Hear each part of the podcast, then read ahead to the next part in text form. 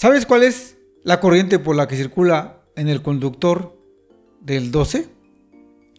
Para eso nos vamos a la norma oficial mexicana de instalaciones eléctricas en la tabla 310 15b 16, donde nos mencionan pasidades permisibles en conductores aislados. Y dice que para el conductor del número 12 circula una corriente de 20 amperes. Recuérdalo, para el cable del 12 una corriente de 12 amperes.